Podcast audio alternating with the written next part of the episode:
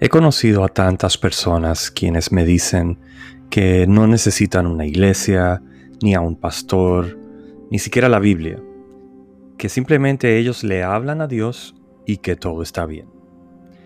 El problema está en que el Padre tiene una forma principal de amar y de ser amado, y es la obediencia. El que dice amar a Dios, pero odia obedecerle, no es más que un mentiroso.